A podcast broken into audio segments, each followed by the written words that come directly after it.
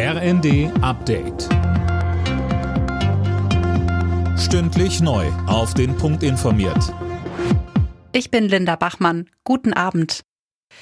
Nach der Erstürmung des Regierungsviertels in der brasilianischen Hauptstadt Brasilia haben Sicherheitskräfte mindestens 1200 Bolsonaro-Anhänger festgenommen.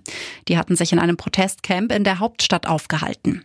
Soldaten lösten das Camp nach einem Beschluss des obersten Gerichts auf. Unterdessen laufen die Ermittlungen zu den Angriffen. Noch ist unklar, wer das Ganze geplant hat.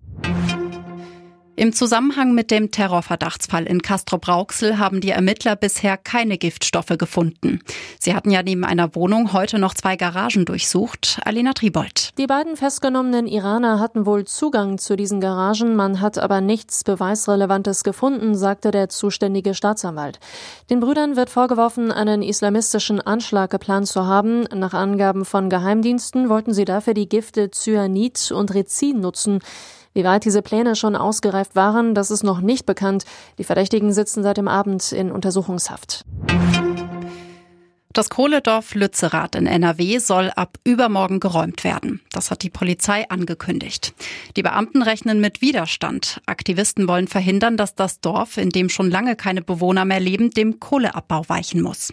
Der zuständige Einsatzleiter Wilhelm Sauer sagte dazu, Wir haben besetzte Gebäude, wir haben diverse Baum- und Bodenstrukturen, die über Monate errichtet worden sind. Wir haben Barrikaden, die aktuell noch ausgebaut werden in der Ortschaft um insbesondere Durchfahrthindernisse für uns darzustellen.